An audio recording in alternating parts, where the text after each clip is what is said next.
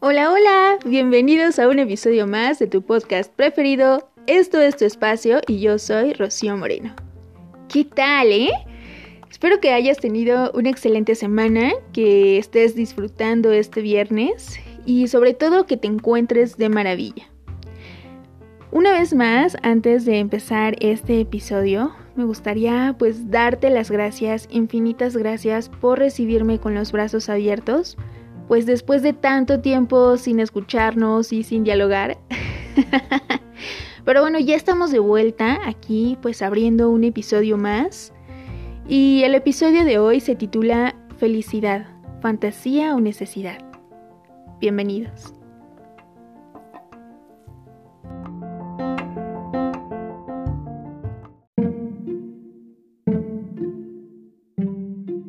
Para mí es importante darte el contexto de dónde, cuándo, por qué surge este episodio. Y bueno, resulta que hace varios días atrás estaba viendo una entrevista que le hace Oprah a Adele y esta cantante mencionaba que un momento crucial y decisivo fue cuando, pues tomando café con sus amigas, les confiesa que no es feliz a pesar de todo. Claro, yo estaba bien entrada en la entrevista y todo lo que decía, este, pues yo lo tomaba como chisme de farándula. Entonces, en el momento no me causó gran impacto, pero también otra de las cosas que me gusta y que me acompaña en mi día a día, pues es la música. Y procuro ser muy flexible con los géneros musicales. Sin embargo, sí me gusta atender, pues, lo que dicen estas canciones. Y hay una canción de Víctor Iturbe, esta es una canción pues ya de hace varios años atrás. Para mí es una canción muy especial y justo se llama así, Felicidad. Y bueno, en una de las estrofas, empezando la canción, se podría decir, dice, Hoy amanece y el sol tiene un raro esplendor. Al mismo cielo lo miro con otro color. Nada es nuevo, solo que te conocí. claro, esta canción está toda pegajosa de tanta miel que contiene.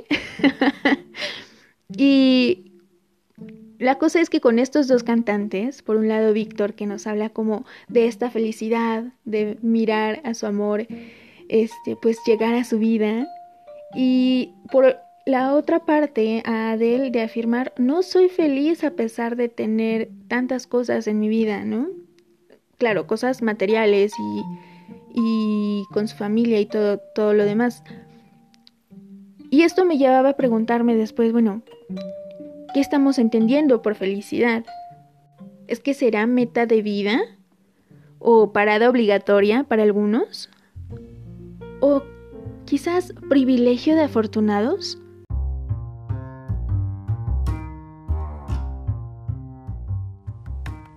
Y durante estos días, pues ahí en Instagram les preguntaba sobre qué es la felicidad o cuándo ocurre en su vida. Y las respuestas fueron muy variadas y entre esas respuestas, pues puede estructurar que el estar en paz, el convivir con nuestros seres amados, el comer nuestra comida favorita. Y aquí yo también le sumaría el poderlo compartir con esas personas que queremos, o simplemente cuando se tiene cierta tranquilidad interior que nos permite apreciar los pequeños detalles de la vida, pueden ser señales o síntomas de estar experimentando felicidad. Pero ¿qué es esto que nos quieren vender en un producto? El que tú quieras pensar de la industria que tú desees y mandes, ¿Qué es esto que las compañías se esfuerzan en decirnos que con el simple hecho de comprar su producto, la felicidad estará en nosotros? Y bueno, no me voy a meter a estos campos minados, este, pues como lo es la mercadotecnia, pero sí podemos empezar y sí me puedo meter por empezar a cuestionarnos, para mí, para ti persona que me estás escuchando, para ti, ¿qué es la felicidad? O cómo construyes tu felicidad. Y sí, en Internet encontramos que la felicidad es un estado de ánimo donde la persona se siente plenamente satisfecha por gozar de lo que desea o disfrutar de algo bueno. Sin embargo, con esta definición, pareciera que la responsabilidad está fuera de nosotros, dando a entender que por gracia divina la felicidad llegará a nuestras manos o va a tocar nuestra puerta por medio de un objeto o de otras personas. Y de este modo pareciera que nos vamos desresponsabilizando de lo que está en nuestro actuar para poder vivirnos felices o poder construir la felicidad. Y ojo, mucho ojo con esto que voy diciendo, porque no quiero decir que deberíamos vivir felices 24/7. Recuerda que para ser flexibles y vivirnos en desarrollo es necesario vivir este mix de emociones que la misma vida nos ofrece.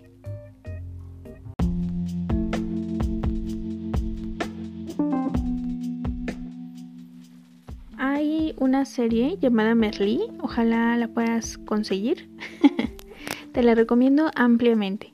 Pero bueno, en esta serie hay un episodio donde se habla de este término aristotélico, eudaimonía, que quiere decir felicidad. Y yo interpreto, y digo solo interpreto porque no tengo ni especialidad ni doctorado en filosofía, eh, interpreto pues por lo revisado que Aristóteles no hablaba de una felicidad banal, de sonreír, posar y, postear, o de obtener y automáticamente ser feliz. Mm, no. Pienso que él hablaba de una felicidad más profunda, que es esta construcción del ser humano con sentido de vida, que sea consciente de sus virtudes y de, claro, sus áreas de oportunidad. Y bueno, la cuestión es que en esta serie el profesor de filosofía que está pues impartiendo la clase eh, dice que las amistades son esenciales para poder alcanzar la felicidad. Y sin embargo, también yo pienso que son estos amigos que te, que te desafían, que te retan a mejorar, que no solo te dicen que sí cuando deseamos escucharlo, que no solo te dan esa palmadita en el hombro. Claro que eso es importante, ¿no?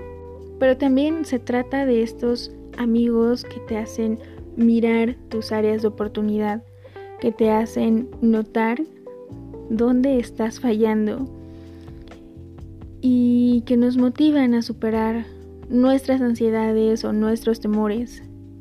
Aquellos amigos que simplemente con estas acciones nos ayuden a alcanzar la verdad o el éxito. Y seguramente me dirás, pero a ver, Rocío, hace un momento decías que pues la felicidad no depende de aquellas cosas o personas externas. ¿Qué ocurre en este segmento?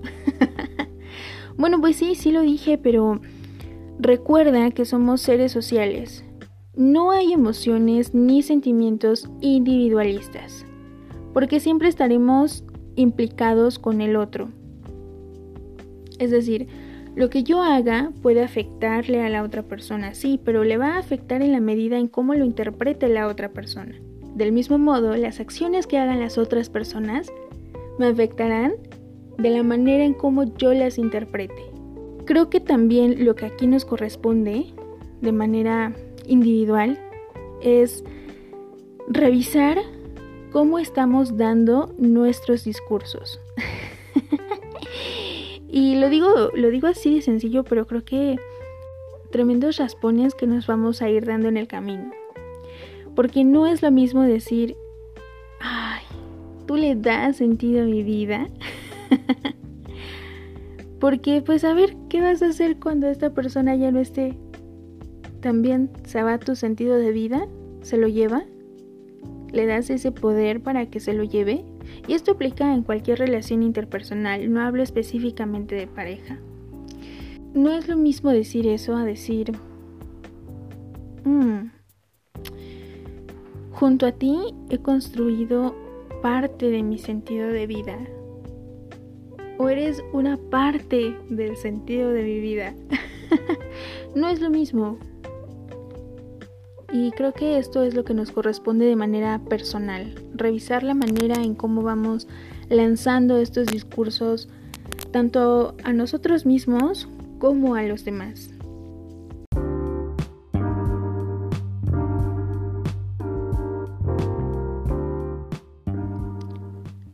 Pero ¿qué es esto de la felicidad? ¿no? La hemos venido cuestionando y, y no sabemos qué es o por lo menos no lo hemos dicho aquí. bueno, teóricamente la felicidad es un sentimiento de desarrollo que deriva de una emoción primaria que es la alegría. Pero vamos a recordar que estos sentimientos eh, pues contribuyen a la regulación y al desarrollo, es decir, a nuestro flujo vital de nuestra vida. La alegría, por su parte, nos permite eh, pues tener este equilibrio entre las tendencias hacia la novedad y también hacia la seguridad. Es una emoción fundamental para mantenernos vivos y enérgicos. Y se puede experimentar, o la hemos vivido mejor dicho, cuando estamos satisfaciendo o hemos satisfecho una necesidad en el presente inmediato. Recuerda que llegar a un punto determinado pues conlleva a un bienestar temporal, mas no a una subida permanente en la escala de la felicidad. Pero ¿cómo ser feliz?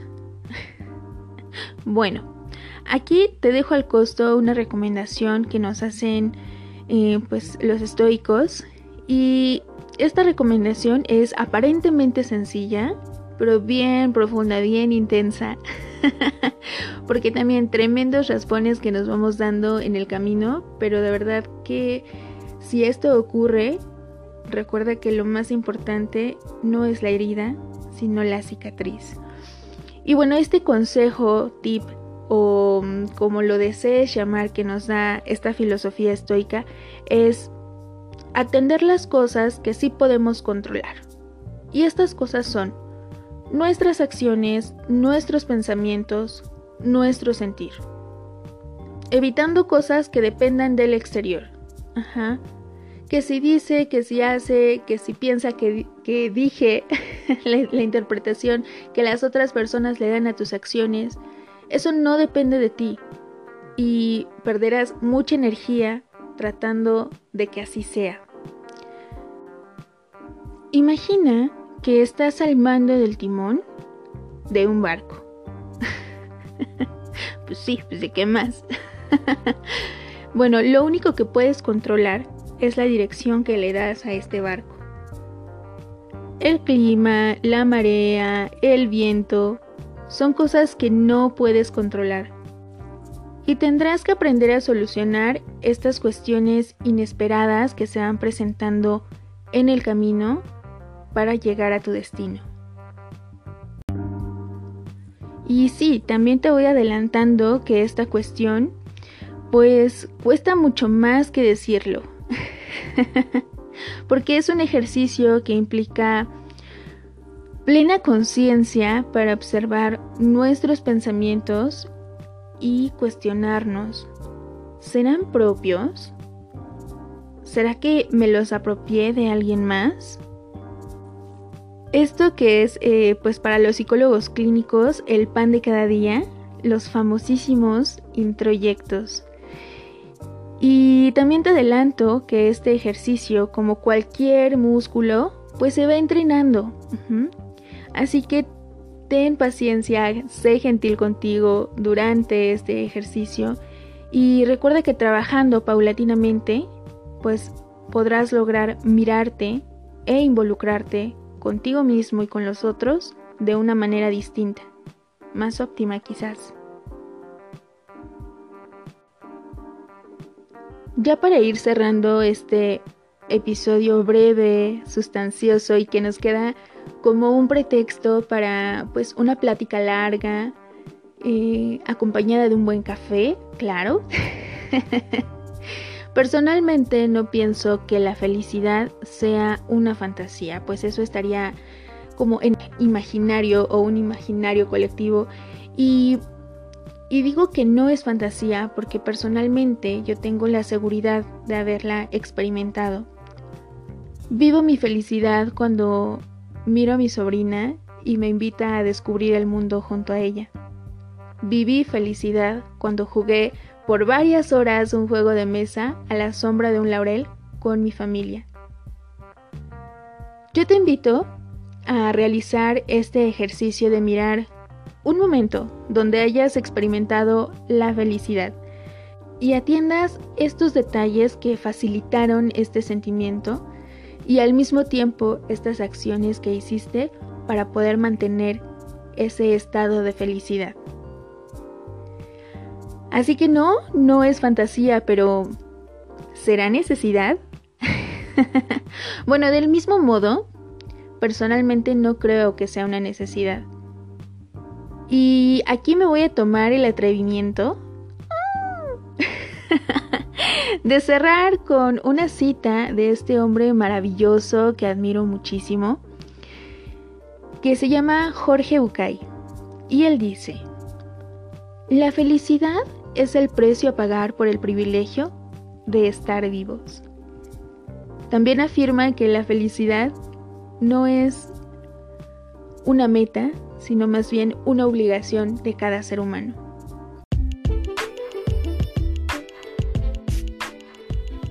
Espero que este podcast te motive a reflexionar y reflexionarte y mientras tanto, pues yo te espero en Instagram como arroba tu espacio 1085 o Facebook donde me encuentras como tu espacio.